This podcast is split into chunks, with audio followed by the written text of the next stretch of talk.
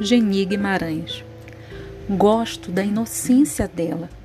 Benze crianças, faz simpatias, reza sorrindo, chora rezando.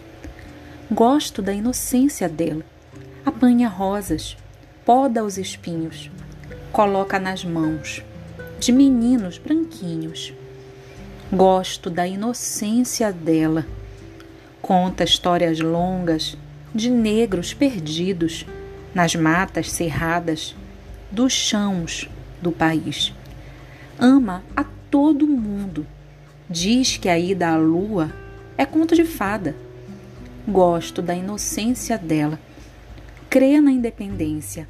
E é tanta inocência que até hoje ela pensa que acabou a escravidão.